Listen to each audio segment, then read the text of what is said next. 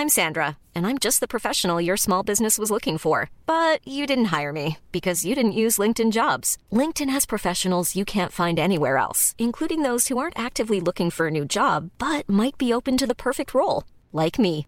In a given month, over 70% of LinkedIn users don't visit other leading job sites. So if you're not looking on LinkedIn, you'll miss out on great candidates like Sandra. Start hiring professionals like a professional. Post your free job on linkedin.com/people today.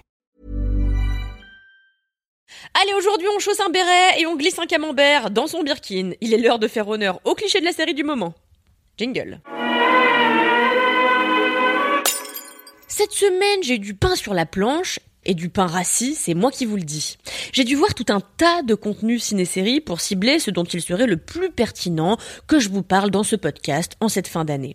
J'ai d'abord vu Caravage, qui, à l'exception du clair-obscur quasi pictural permanent dans lequel il est filmé, m'a donné une constante envie de me défenestrer.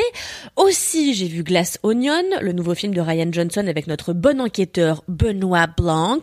Et autant j'avais pris un certain plaisir devant À couteau tiré, autant j'ai trouvé ce nouveau volet très avec des personnages qui n'arrivent pas à la cheville de ceux campés par Anna de Armas et Jamie Lee Curtis pour ne citer qu'elle. Et enfin, j'ai bien sûr bingé Emily in Paris saison 3 car j'adore avoir mal à ma France. Finalement, j'ai choisi de parler cette semaine de cette dernière, donc Emily in Paris, de manière stratégique, car je savais que ça ferait euh, plus cliquer que Caravage, et c'est bien normal. Alors qu'en vrai, le seul contenu audiovisuel que j'ai vraiment aimé cette semaine, c'est le chapeauté de.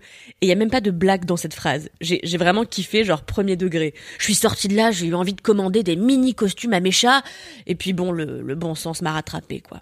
Revenons-en à nos moutons. Si vous n'avez jamais regardé Emily in Paris, sachez que c'est la série qui réussit, et c'est très rare, le grand chelem des stéréotypes sur notre belle capitale et les gens qui la peuplent. Un béret vissé sur une tête, un camembert dans un sac à main, des clopes en veux-tu, en voilà, et même en guise de petit déjeuner, hein, des triangles amoureux, des chefs obsédés par les cuissons des steaks et autres concierges désagréables. Bienvenue dans le Paris d'Emily, qui conjugue les clichés d'hier avec les thématiques d'aujourd'hui. Comprenez euh, Instagram, vraiment, c'est tout.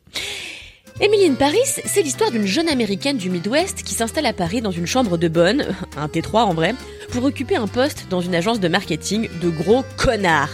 Elle est censée apporter son point de vue américain à une bande de publicitaires acariâtres et libidineux qui ne bossent jamais avant 11 heures et prennent 3 heures de pause car c'est bien connu, les Français sont de grosses feignasses, incapables de se lever avant d'avoir avalé 14 croissants. Et alors vous verrez, c'est très étonnant.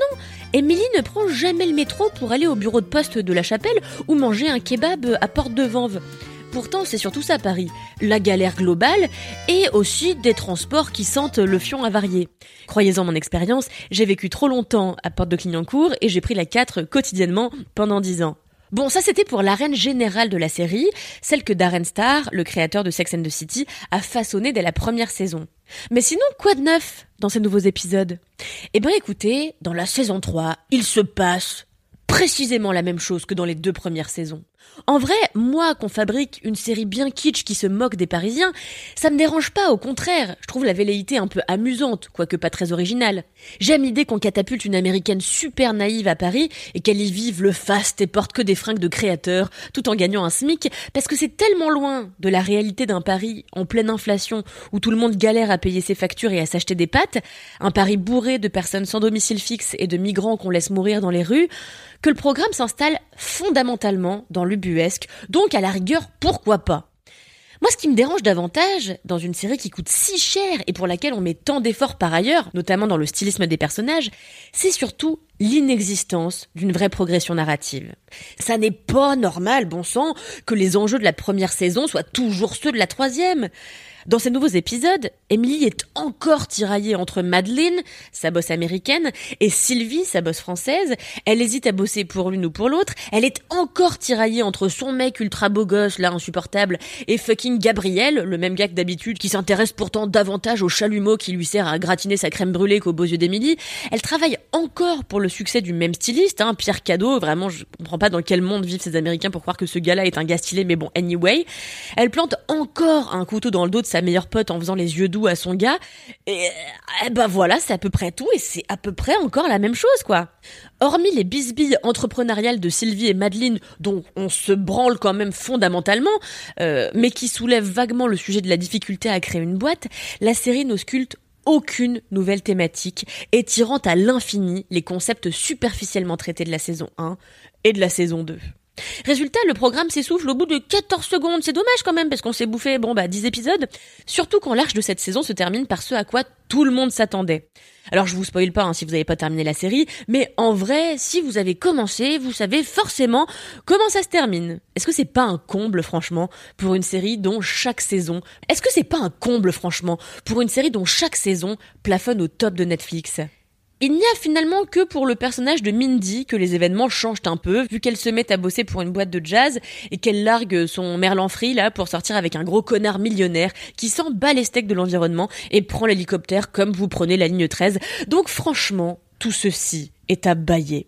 D'autant plus, on va pas se le cacher, que si on reprend le, cas de Mindy, elle chante tout de même super mal. Dommage vu qu'on l'entend chanter fucking tout le temps.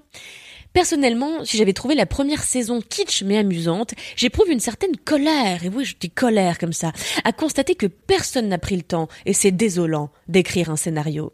Donc ce que j'aimerais, au sortir de ce binge-watching acharné, c'est qu'on me rembourse les trois semaines que j'ai passées dans ma vie à regarder les trois saisons de cette série. Avec le fric que brasse le programme, ça devrait être possible. Allez Darren, je t'envoie mon rib, et joyeuse fête.